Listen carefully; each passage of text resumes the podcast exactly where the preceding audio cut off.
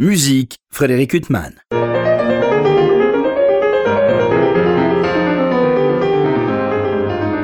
Bonjour Frédéric Huttman au micro, j'ai le plaisir de vous retrouver pour un nouvel entretien. Aujourd'hui j'ai l'immense plaisir de recevoir Jean-Yves Clément. Jean-Yves Clément, bonjour. Bonjour, merci. Alors vous êtes euh, écrivain, éditeur, euh, organisateur euh, de festivals, directeur artistique de deux grands grands festivals. Donc à la fois la Listomania de Châteauroux et puis à Nohant, Chopin. Pas loin, pas loin de Châteauroux, Chopin. Voilà, exactement.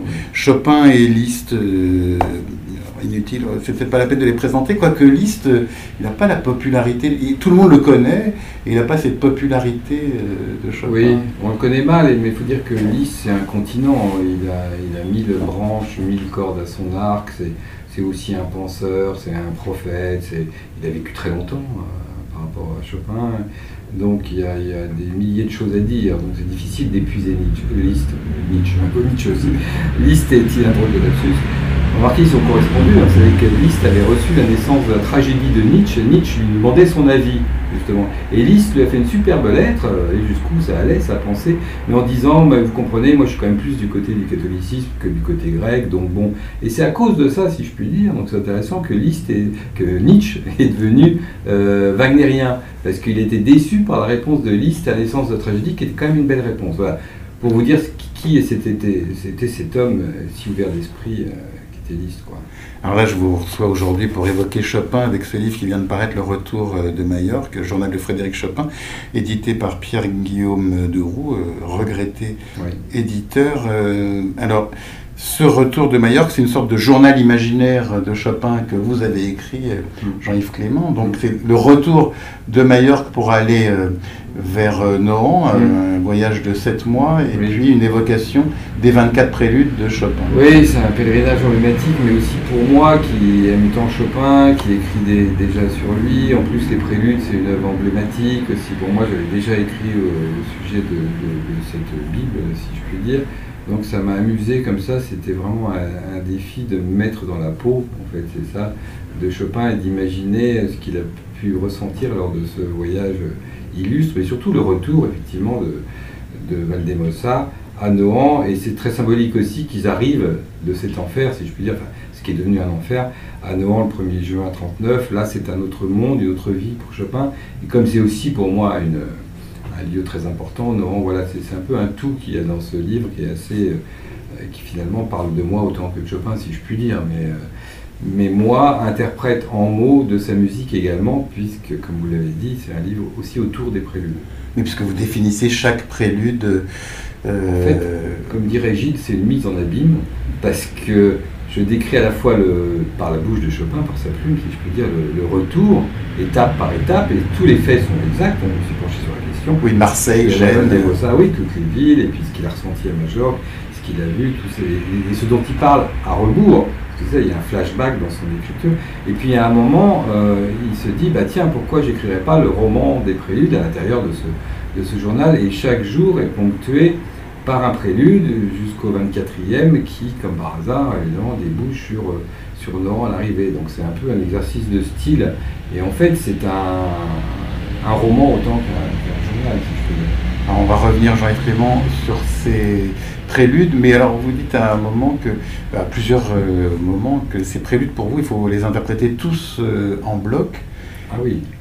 Mais il y a quand même des grands pianistes, par exemple je pense à Richter ou à Rovis ou d'autres. Mais tout le monde peut se tromper, y compris les, les, grands pianistes. À l'époque, ils n'avaient pas cette conception d'un tout tel que un génie comme Paulini l'a arrêté avec un disque historique en, en 75.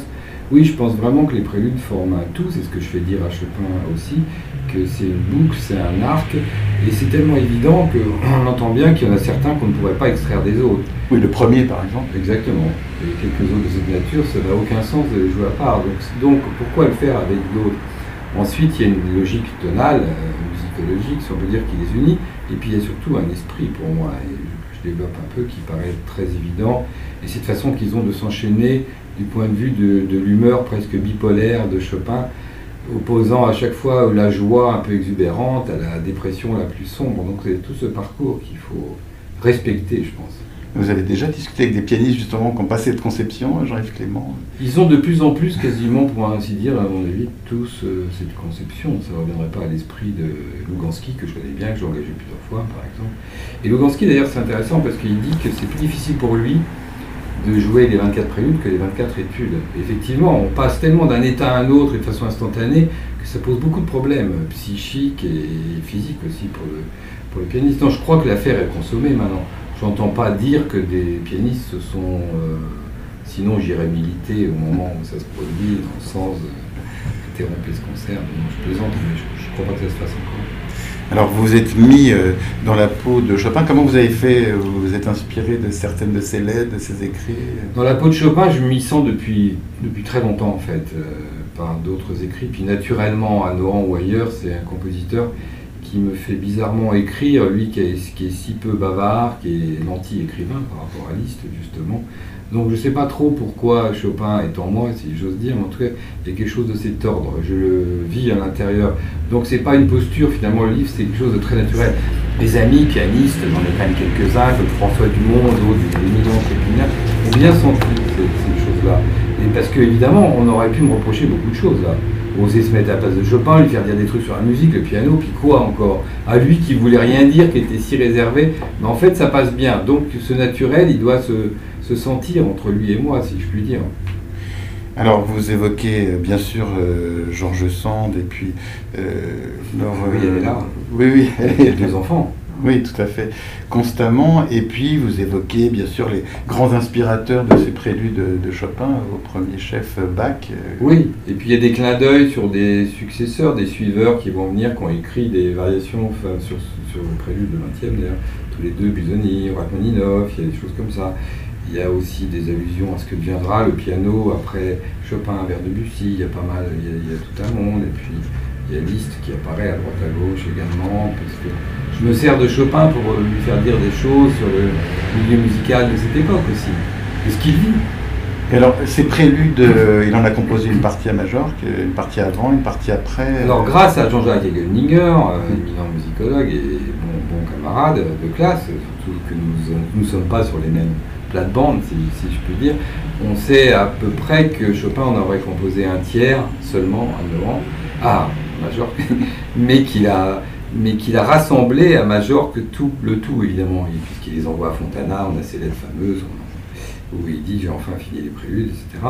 Euh, donc, euh, à mon avis, Majorque s'est passé un état de conscience qui fait qu'il a compris un peu ce qu'il voulait faire, euh, justement dans ce ciment qui unit tous les préludes sans les détacher, et qu'il a, repris des choses plus anciennes, et, voilà, il a fait ce tout prodigieux, dont on sent qu'il a un tout, à mon avis, au bout d'un moment.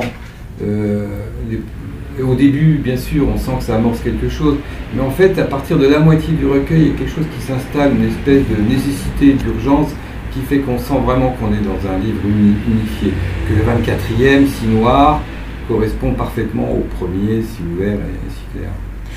Alors, c'est un journal, donc euh, par exemple, si je lis 24 mai, on est en 1839. Euh, cette fois, nous prenons la route pour rentrer, donc là, il va à Nohant. Euh, oui, c'est bientôt, c'est la ligne droite. Voilà. Plus de 7 mois de périple depuis notre départ vers cette île néfaste. D'aucuns diraient bienfaitrice à mon art. Ce qui dévaste notre cœur est aussi ce qui parfois le remplit. Oui, ça c'est un peu cette masochisme, c'est assez Chopin finalement de se nourrir de, de, ces plaies, c'est assez romantique euh, aussi. Cela dit à Major, puisqu'on évoque ça, il y a eu beaucoup de moments heureux que raconte euh, Georges Sand et qui, s'inscrivent sans doute dans, certains préludes, euh, quand il a fait beau au début et que tout allait bien, puis c'est, je ne sais pas si vous êtes allé, moi je suis allé plusieurs fois. malheureusement. ça c'est, merveilleux, il faut, il faut y aller, ça c'est du tourisme culturel bénéfique, c'est un endroit, Chopin ou pas Chopin, qui est prodigieux. Donc ils ont vivre des moments d'exaltation comme ça, fantastiques, avant que ça se gâte, que ça retombe, et puis que, que, Chopin soit d'autant plus malade, affecté par les circonstances. Euh, et puis sans doute cet état de solitude, de dérédiction qu'il ressentait à l'occasion des événements, et là-bas il a dû le ressentir euh, vraiment. Mais Georges Sand est un magnifique témoin parce qu'en plus elle a écrit des choses magnifiques sur Chopin en général et sur les préludes en particulier, et quelques phrases qui sont inouïes de, Vraiment, elle était très avisée, cette femme, c'est incroyable. Elle était musicienne, en fait. Alors vous, Jean-Yves Clément, euh, Chopin, vous n'avez jamais fait le tour Il n'y a pas un moment où... Si, là maintenant je pense, j'ai des projets pour écrire, je le disais, un, essai qui réunirait euh, Chopin et Liszt. finalement, je suis comme Faust, j'ai deux âmes en ma poitrine. Euh, Chopin et, Liszt, c'est pas où est le bien, où est le mal, mais ils sont deux, ils sont deux comme ça. Mais sur Chopin, je crois que j'y écrirai plus parce que j'ai fait beaucoup. Ou plus, enfin, des fois j'écris à l'occasion, des, des livrets, des articles, mais, mais j'ai plus envie. Puis ce roman est vraiment l'expression d'un. Euh, tu sais, je suis arrivé au port de quelque chose, par rapport à l'écriture aussi, ma pensée après, il m'habite, il m'habite naturellement, de toute façon. Donc, euh, il vit en moi, il vit en moi, je ne peux rien. Mais même écrire sur la musique, en général, ce que je fais d'autres choses, peut quelque chose qui prendra un terme avec l'autre essai, parce que j'ai d'autres aspirations, puis j'écris des poèmes, d'autres choses. Il faut des fois se débarrasser des prétextes pour faire les choses un peu tout seul comme, un grand. Mais... Vous aviez fait d'ailleurs un détour par Scriabine. Euh, oui, alors ça, on n'est jamais loin de Chopin. non j'ai écrit chez Actes Sud ah oui, ah oui, mais j'adore cet homme, ce génie, très méconnu aussi, Scriabine, vraiment. C'était une révélation de le reprendre après un amour d'adolescent et de faire le livre pour le centenaire chez Actes Sud en 2015, oui, mais j'ai fait aussi un livre sur Liszt chez Actes Sud et sur Glenn Gould que je vénère. Finalement, il y a peut-être une unité dans tout ça, ce que je me dis des fois, quelque chose de spirituel qui court et qui, qui les traverse tous, même si chez Chopin ça paraît, ça paraît étrange, mais il faudrait se pencher plus sur la question qui fait que pour moi, parler de Gould, parler de Scriabine, parler de Chopin, parler de Liszt, d'une certaine manière, c'est un peu parler de la même chose. Alors Gould, euh, auquel, euh, peut-être que je me trompe, on ne voit aucun disque de Chopin ou de Liszt. Non, mais euh, bah si, Liszt aussi, ah, les, symphonies 5 et 6. ah oui, c'est vrai, oui. Beethoven qui sont admirables. Et, enfin, c'est pas le répertoire le plus couru de Liszt. Non, non, non, pas du tout, mais il y a quelque chose qui... Non, mais il y a quelque chose de très commun qu'on ne dit jamais, c'est que Gould et Liszt, tous les deux, consciemment, ont arrêté la carrière environ à l'âge on va dire, pour aller vite, avec cette conscience qu'il fallait faire autre chose maintenant. Ça, ils ont la même façon de, refuser l'estrade, l'arène, et malgré tout, les, tous, les, tous les néons, tout l'argent du monde. Euh, donc j'aime bien ce, ce, point commun. Mais Scriabine et Chopin, oui, bien sûr, il y a des points communs, Scriabine Liszt. Et, puis même avec vous, une, une vision spirituelle de la musique. Et je pense qu'à l'insu de Chopin, elle existe aussi dans son œuvre. Alors vous évoquez, donc on le disait, euh, ces 24 préludes, euh, tous ces états d'âme, parce que vous, vous traduisez en fait euh, en mots les états d'âme que vous ressentez à l'écoute, enfin, que Chopin veut transmettre dans ses préludes. Est-ce qu'en relisant votre livre quelques mois après l'avoir écrit, vous ne dites pas, bah, finalement non, c'est un autre état d'âme Mais je relis pas mes livres. Parce que je suis vraiment dans le suivant. C'est un peu comme les, pianistes qui... qui réécoutent pas leurs disques. Oui, oui.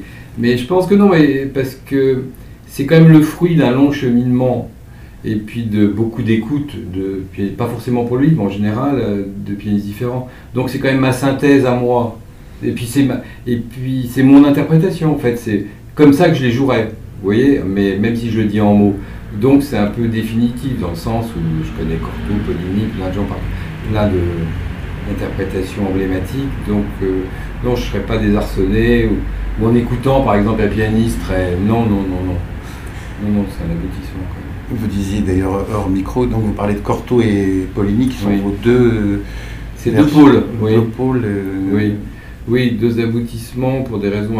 Pour Corto, l'unité chez les deux, mais Corto, c'est vraiment l'imagination fantasque, euh, la poésie pure, le, geste comme ça. Et Poligny, c'est l'aboutissement plus euh, apollinien, on va dire. de, la clarté absolue, puis de la, cohérence de tout. C'est une version miraculeuse, une version de 75 de Poligny, vraiment. Et là, euh, dans Diapason, je viens de lire euh, une de vos critiques à propos de Raphaël Roscoe, immense pianiste aussi. Oui, oui, très belle version oui, qui vient de reparaître. C'est infini quand même. études. Mais il y a beaucoup de très belles versions, même Lugansky, Kissin, on a fait ça sur France Musique à l'aveugle. Il y a des très belles choses. Il y en a beaucoup il n'y a pas que Poligny et Cortot, mais c'est les deux que je retiendrai. Il y a Moravec, Yvan Moravec, pianiste admirable, un peu méconnu, mais grand pianiste, qui laisse une version des préludes de 65 qui que je conseille, qui est vraiment admirable. Où lui, il arrive presque à conjuguer euh, ce qui est impossible, presque cérébralité, sensibilité, un point parfait, euh, malgré Poligny, malgré Cortot. C'est un grand pianiste, Moravec. Hein. Ah oui, immense pianiste. Euh, j'ai regretté pianiste, mais qu'est-ce qui fait que. Enfin, c'est un cliché. Il y a une telle popularité qui dure de Chopin. C'est-à-dire qu'on met Chopin à l'affiche d'un concert et on est sûr qu'on va oui, Vous avez raison, c'est le mystère parce qu'en fait, j'ai pas beaucoup de réponses à ça. parce que c'est étrange, d'autant plus que cette musique ne se donne pas tant que ça en fait. Il y a aussi, en particulier dans les préludes, un côté abstrait et quand même intellectuel chez Chopin. Il met, il nous jette, il se jette pas dans nos bras comme le ferait plus Schubert, quelqu'un qui nous tient quand même à distance. Et pourtant, il y a quelque chose qui se passe. Je pense un charme mélodique et harmonique euh, confondu qui est inouï simplement et qui nous captive déjà un peu comme une sirène comme c'est un fakir Chopin. Il est très étonnant. Euh, c'est un magicien, mais il y a un mystère. Oui, pourquoi? Je sais pas. En même temps, c'est pas facile de se mettre dans la peau de Chopin parce que euh, c'est quand même un personnage. Euh, Absolument. C'est comme sa musique, c'est un univers clos, mais qui parle quand même à tout le monde, paradoxalement. Alors que Liszt, qui est si ouvert, il parle pas forcément à tout le monde. Vous voyez, comme quoi. et, pour, pour, pour écrire sur lui, c'est un peu pareil. Pourquoi je, pourquoi je le ressens autant avec des mots alors que normalement il semble imperméable à ça Je n'aurais pas d'expliquer en fait. Parce que je lisais. Une oui. correspondance un peu secrète. Par exemple, récemment, à propos d'un pianiste, euh, un immense pianiste euh, qui a connu Chopin, Francis Planté. Alors, je lisais qu'à un moment, il se retrouvait dans un salon et il y avait Chopin dans un. tout petit hein, quand voilà. il connu. Oui, oui, tout à fait. Et qu'il était dans un salon et qu'il y avait un monsieur un peu à l'écart et c'est avéré que c'était Chopin. Oui. Quand même... Le monsieur ne devait pas être très impressionnant, en fait. Ça devait être, euh, alors que Liszt, ça devait être tout l'inverse. Il est submergé de sa stature, de son bagou, de, sa... Mais la présence de Chopin, c'est quelque chose de plus... De, c'est l'intime absolu, la confidence. C'est une, orchidée sous serre, Chopin. C'est quelque chose qui peut flirter vers la fin de sa vie vers des musiques plus, plus décadentes, danse, Scriabine ou des choses comme ça. Il ouvre tellement les voies qu'un Chopin qui se laisse aller, si je puis dire, ça peut donner un décadent. Ce qui n'est pas le cas chez lui, mais quand même, la fin de sa vie, on sent cette ouverture possible. D'ailleurs, déclin. oui, quand on pense à une de ses dernières œuvres qui est la polonaise Fantasy. On a tout là-dedans de ça. Moi, je, pense que c'est sa plus grande œuvre. À chaque fois, je me demande, et hier j'en parlais avec euh, François Dumont, parce que lui c'est la barcarolle, moi, puis tous les jours il y a tellement de chefs-d'œuvre, puis la berceuse, etc. Mais je pense que la polonaise Fantasy dit tout, c'est un chef-d'œuvre inouï, euh, quasiment injouable, mais très complexe psychologiquement. Et en fait, vous faites très bien en parler parce que vous ne savez pas forcément, mais Liszt, dans la première mouture de son livre sur Chopin, dit plutôt du mal de ses dernières œuvres, dont la polonaise fantaisie, en disant que là, bah là, ça s'égare vraiment un peu trop, donc bon. Et en fait, 25 euh, ans plus tard, quand même, voilà où est le Seigneur Liszt, il écrit à la princesse une dizaine de lignes où il dit qu'il s'est trompé, que c'est des œuvres admirables, que vraiment le dernier Chopin, c'est pas possible, et qu'il n'avait pas compris à l'époque, chapeau bas quand même, hein. intéressant. Et la polonaise fantaisie, effectivement, on est à la limite de l'égarement. Euh, musical et psychologique. Mais c'est à la limite seulement, c'est un immense chef-d'œuvre en fait. Oui, c'est un immense chef-d'œuvre, mais en même temps, quand on pense aux valses, aux mazurkas, aux ah, préludes, aux études. C'est moins coquet, hein. Oui, non, mais ce sont des œuvres sublimes, mais qui sont plus faciles à aborder. Mais c'est des œuvres mondaines, c'est des œuvres du plaisir, de l'éphémère, des, des, salons, un peu, avec tout le génie qu'il y a dedans. La fantaisie, c'est son âme elle-même que, qui, voit rétrospectivement, et toute la Pologne avec, qui l'a emmené dedans. C'est ça, la polonaise fantaisie. C'est le fantasme de la Pologne enfin libérée dans l'imaginaire délirant de Chopin qui est sous opium carrément. C'est un peu ça qu'on pourrait dire, vite fait. Et donc c'est autre chose. Alors on le disait au début de cet entretien, Jean-Yves Clément, à la fois vous êtes le directeur artistique euh, euh, du festival Chopin à Nohant et puis des Listomania euh, à Châteauroux, deux génies, mais en même temps on les associe chronologiquement, mais c'est quand même en général quelqu'un qui s'intéresse énormément à Chopin, s'intéresse pas énormément à Liszt et réciproquement. Oui, on voit pas toutes les passerelles qu'on pourrait lire en fait. On connaît pas euh, souvent les interactions, l'interférence qui peut exister entre Chopin et Liszt, et surtout dans l'esprit de Liszt, la façon dont, Chopin s'imprime en lui à, divers moments dans sa vie, un peu comme Schubert et, et Beethoven. Mais justement, à la mort de Beethoven, Schubert devient devient quand même un autre brutalement d'un seul coup pour conclure sa vie. Liszt est loin de la conclure, mais néanmoins, à la mort de Chopin, Liszt devient aussi un autre dans sa musique, sa façon de vivre, d'arrêter la carrière, même s'il l'a fait un peu avant. Mais Chopin, il sentait déjà que Chopin allait mourir ou il ne le sentait pas, mais il savait. C'est-à-dire que tout ça coïncide quand même étrangement. Donc il reste proche, même s'ils sont beaucoup moins qu'au début de leur vie parisienne, il reste il reste proche, mais par un fil invisible et musical et, psychologique. Nul doute que Liszt, euh, qui en faisait pour beaucoup d'autres raisons, a fait des complexes à l'égard de Chopin, beaucoup. Imaginons que quand Chopin était déjà un compositeur génial, il n'avait pas 20 ans, lui, il n'avait rien fait. c'était juste un battleur d'estrade et il en avait conscience. Donc il y a comme ça beaucoup de choses qui se jouent entre les deux. Et effectivement, on n'est jamais allé voir de près suffisamment. Et ou alors quand on va voir, c'est toujours en faveur de Chopin, comme par hasard. Que c'est pas juste. En plus, Liszt a dit des choses admirables tout le temps sur Chopin, des critiques fantastiques. Il a dédié un livre. Puis il a transcrit des mélodies. Il a transcrit des mélodies. Il est le dédicataire des études de Chopin, donc il jouait dans ses concerts. Comme il jouait tout le monde, c'était le seul à jouer tout le monde. Il joue aussi Chopin. Chopin, il n'a jamais joué une note de Liszt, ni de quiconque à peu près. D'ailleurs, à part un peu de Weber ou de Mozart peut-être. Vous voyez, donc c'est deux mondes en fait qui se rencontrent, deux planètes, mais complémentaires. Mais alors il y a une postérité de Liszt, on le voit chez des compositeurs tels que Schoenberg ou d'autres, mais qu'est-ce qu'elle est la postérité de Chopin euh? Ah, elle est, au moins aussi grande parce qu'elle est vers l'école russe d'un côté, on va dire euh, Scriabine, Rachmaninoff pour aller vite, euh, le côté slave de Chopin, et l'école française de l'autre, Fauré, Ravel, Debussy. Donc elle est vraiment double. Il y a ces deux voix surtout, russe et, et française, qui ont aussi été influencées par Liszt, mais peut-être de façon moins décisive. Quoique, mais Liszt et Schoenberg, euh, Didier, Busoni, euh, Strauss, euh, Messiaen, euh, jusque-là, tout le monde. Jean-Yves Clément, alors vous êtes hanté par Chopin et Liszt, et si vous- un jour euh, vous voulez écouter autre chose, pour, euh, vers quel compositeur vous Oh là allez là. pour vous vider la tête de ces deux génies Tous les autres. Euh, J'en écoute peu, sauf si je suis obligé comme ça, parce que j'ai tellement écouté que j'ai tout en moi, ou à l'occasion des disques formidables, que je critique dans le diapason ou ailleurs, mais, mais sinon euh, j'ai une passion euh, frénétique pour Sibelius par exemple, euh, et euh, j'ai une passion, parce que je fais tout. Oui, le pur orchestre, Les alors, de l'intégrale musique de chambre de mon ami Geoffroy Couteau par exemple, tout Brahms. J'ai une passion absolue pour Brahms. Oui, Sibelius, homme d'orchestre, oui, bien sûr. Oui, Justement, ça vous vide de tout ce piano. Oui, oui, mais de moi-même, j'irai jamais en concert écouter Liszt ou Chopin, vous savez, je l'ai trop fait jeune. Alors des fois, je le programme chez moi, je suis obligé d'assister à mes propres concerts, mais en fait, ça me suffit pour rien vous cacher. Je vais pas tellement à des concerts de piano par moi-même. Le dernier concert où je suis allé, c'était la troisième de Malheur, dirigée par ce génie-là. Salonen euh, Oui, Avec l'orchestre de Paris. euh, ouais. Voilà ce que j'ai envie d'écouter. Puis d'écouter des choses que je connais pas, de découvrir, découvrir, c'est ça la vie, c'est pas regarder en arrière. Ça, j'aime pas ça.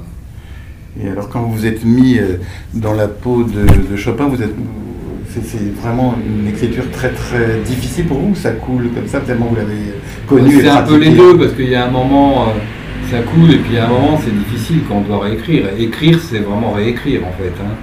Donc, euh, mais il y a quelque chose de, de cet ordre-là, oui, qui, qui coule et qui vient naturellement une fois que l'idée était là.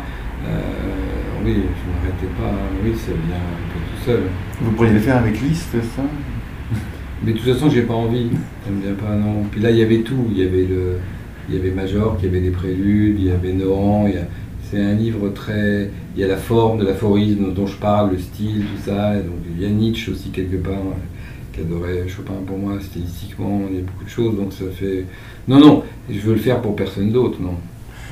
Et alors, au risque d'un cliché, quand on lit par exemple ce qu'écrit Barthes sur Proust, euh, il est allé sur certains lieux Oui. décrits par et transfigurés par Proust, il est allé sur certains lieux, et puis il y a une dichotomie totale, euh, une distorsion entre le lieu tel Oui. que transfiguré par Proust euh, et le, lieu réel. Et quand vous allez dans tous ces lieux, Majorque, Nohant, tous ces lieux justement qui sont devenus mythiques par Chopin et Georges Sand, euh, l'image est conforme C'est à... une très bonne question. J'ai adoré aller à Valdemosa parce que le lieu est fantastique et puis il fallait que je complète quand même euh, la, la- la justesse des faits dont je m'emparais et des lieux, mais c'était un plaisir. Mais sinon, non. Justement, moi je, je trouve que, euh, je l'ai exprimé dans un livre précédent, que Chopin n'est pas, n'est pas un compositeur inspirable, c'est vraiment un, com- un compositeur inspiré. Donc où qu'il soit, pourquoi, pourquoi c'est à Nohant, cette plate, dans cette plate campagne berrichonne, que tout s'est levé en lui? Parce que c'était le moment et qu'il avait des conditions, hein, donc conditions intérieures. Mais Chopin, c'est pas Liszt, l'extérieur, l'autre, il n'existe pas vraiment. C'est ça qui est très, très, très miraculeux et incroyable. Donc, euh, que l'aspect fantasque de Majorque l'ait un peu inspiré, je veux bien, pourquoi pas, mais de toute façon, euh, ça serait sorti ailleurs. Mais Majorque a révélé un autre Chopin, très noir, c'est vrai. Et pourquoi, comment? Pas juste parce qu'il faisait mauvais temps sur cette île, franchement. En même temps, à la fin de votre livre, vous dites Chopin se rendra régulièrement à Nohant avec Georges Sand entre 1839 et 1846, un an avant la rupture avec la romancière. Il y composera ses plus grands chefs-d'œuvre avant de se taire presque totalement de 1847 à sa mort le 17 octobre 1849 euh, à Paris. La musique est chez Chopin la langue de l'exil accompli. Voilà une belle phrase. Euh. Oui, parce que c'est un être en exil permanent. Chopin, il l'est en quittant Varsovie et dans tous ces moments d'errance terribles avant d'aller à Paris. Il l'est, il, y a un exil en allant à, Majorque. Il y a un exil, mais qui, est salutaire à Nohant, qui, est une île de terre en fait. Et il y a un autre exil, quand il quitte Georges Sand, euh, la langue musicale euh, s'arrête. C'est un exil, c'est vers il va vers la mort en 47 année où Liszt change de vie, laisse tomber la carrière et devient un, compositeur à part entière. D'ailleurs, ça donne envie d'approfondir l'idée d'exil chez les compositeurs. Ça, a déjà été fait, mais quand on parle à tous ces compositeurs qui ont fui le nazisme et qui se sont retrouvés exilés aux États-Unis, ou Chopin, bon, c'était pas des, conditions aussi euh, dramatiques, mais enfin, il est quand même exilé. Non, mais l'exil, c'est une, histoire d'intérieur, en fait, plus que d'extérieur. C'est un paradoxe. Oui, moi j'aime beaucoup ça. Et j'aime les îles pour ça, les choses qui nous, comme Chopin qui nous enferment. Et lui, Majorque, Nohant, il y a un côté insulaire euh, qui est assez intéressant. Et, les préludes sont des, j'en parle, sont, un archipel, constituent un archipel de 24 îlots comme ça. Il y a toute un, une symbolique euh, et un chemin de croix si on veut. Donc on va faire une psychanalyse euh, bas de gamme en disant ex-île en deux mots. Ah oui, on va, trouver une voie pour. Euh, bon, je tombe dans le mauvais jeu de mots. non, mais l'exil est une notion fondamentale. Mais Liszt aussi est finalement un exilé, mais c'est un exilé volontaire, puis qui revient chez lui. Donc lui, il se promène dans tout ça. Puis ça l'affecte pas plus comme ça. Puis être hongrois chez lui, c'est bon, il est hongrois comme il est français, comme il est allemand, comme il est tout. Alors que chez Chopin, il est polonais viscéralement, parce qu'il est maman surtout aussi. Et c'est pas tellement sa terre, qu'il abandonne, qu'il fait souffrir, c'est sa famille. Donc c'est ça son îlot, Chopin, c'est juste sa famille, c'est son berceau.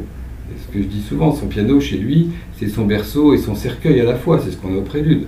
Dans les préludes, premier, on peut sortir du berceau et le dernier, on cloue le, cercueil. Alors que pour Liszt, le piano, il le dit lui-même, c'est un destrier. Il s'empare du piano pour aller dans le monde. Chopin se réfugie dans son piano jusqu'à l'étouffement c'est pas la même attitude. C'est ça qui est intéressant. Enfin, quand on pense aux dernières œuvres de Liszt, euh, Nuages gris et d'autres, là, on est dans une autre dimension. Oui, parce que lui-même a connu son enfermement et son exil, justement, et jusqu'à ce que le silence recouvre la musique. Et le fantasme des ordres mineurs, de la foi, poussé jusqu'à l'absurde et, l'extrême, bien sûr. Oui, il y a ça aussi. C'est intéressant ce que vous dites sur les musiques. Vous dites, vous parlez de Chopin en disant que c'est des musiques qui sont tellement en vous que finalement. Euh, euh, plus forcément besoin de les, écouter. Euh, mais en fait, euh, il y a des musiques comme ça qui sont tellement en nous qu'on se dit si jamais je pouvais plus les écouter en même temps, ce serait dramatique. Les oui. Et puis vous, vous dites à l'inverse, finalement, elles sont en moi. Oui, c'est des paradoxes, elles sont quand même en moi. Mais, on est content des fois de découvrir ou d'avoir des pianistes qui surgissent comme euh, Benjamin Grosvenor et qui vous révèlent des nouvelles lectures, bien sûr. Et puis on croit connaître. Vous savez qu'on a fait une émission sur France Musique avec les préludes à l'aveugle. Et avec euh, Alain Lampèche, à la fin, on a trouvé à l'aveugle, on était très content de dire que c'était vraiment cette version la plus sublime qu'on trouvait. On se demandait qui l'avait enregistré il y a peu de temps, tout ça. Et c'était Poligny 75. On a écouté à peu près 200 fois chacun cette version, mais on a été incapable de reconnaître Poligny. Donc en fait, on est tout le temps en, redécouverte permanente avec la musique.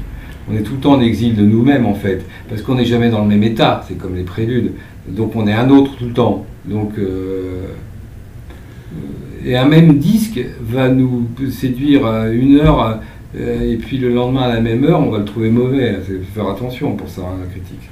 C'est qu'on veut que le pianiste soit là et soit tout le temps, mais nous, on n'y est pas forcément non plus. Hein on est, la vie, c'est quelque chose de relatif euh, tout le temps, d'éphémère et de fugitif, comme les préludes. D'ailleurs, euh, enfin, juste une parenthèse sur Maurizio Pollini, ce qui est incroyable, c'est l'impact de ces disques, des études préludes et polonaises. C'est ce qu'on s'est dit aussi ce jour-là, c'est qu'on a l'impression que ces interprétations sont gravées dans le marbre et qu'en fait, il n'a pas enregistré il y a 35 ans, mais il y a 15 minutes. Ça m'est déjà arrivé, je suis tombé sur la mort clavier par lui à la radio, c'est qui ça qui vient C'est même pas 35, c'est 45. Oui, oui, et en fait, il y a, une, permanence, une, actualité chez lui. Il est moderne sans avoir cherché à l'être de cette façon-là. Oui, en même temps, c'est peut-être aussi sa pratique des musiciens contemporains qui ont donné un éclairage. euh, Et sa vision quand même très cérébrale et très claire et très décantée et, et qui va à l'essentiel dans l'urgence, et ben ça c'est ce qui perdure. Enfin, se demander pourquoi l'art de Poligny perdure comme ça, trouver le- les lois, à quoi, quoi ça obéit, parce que c'est étonnant. Enfin, au risque de, de paraître désuet, l'art de Rubinstein aussi, chez Chopin ou Horowitz, euh, qui est complètement différent, ça perdure aussi. Non, mais d'autres manières, mais on sent euh, souvent chez eux que ce sont des styles, et sans que ce soit péjoratif du tout, hein, anciens, qu'on jouerait plus forcément comme ça, que c'est daté, mais dans un sens Oui. fabuleux, comme Cortot. Poligny, c'est vrai que c'est un peu particulier, a- c'est pas daté, c'est pas datable. C'est- assez euh, bizarre. Peut-être que ça le sera plus tard, hein, finalement, mais pour nous aujourd'hui, euh, 75 ou 2020, c'est la même chose.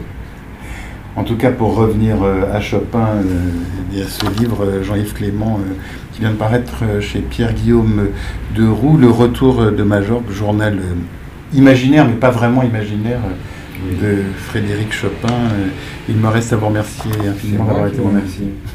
Pour illustrer cet entretien avec Jean-Yves Clément, je vous propose d'écouter non pas l'intégrale des préludes de Chopin, nous n'en avons malheureusement pas le temps, mais je vous propose euh, d'illustrer cet entretien par la polonaise Fantaisie de Chopin, interprétée par le pianiste Maurizio Pollini. Elle sera suivie de quelques mazurkas, interprétés par le pianiste Arturo Benedetti Michelangeli. Merci pour votre écoute, bonne fin de soirée sur RCJ.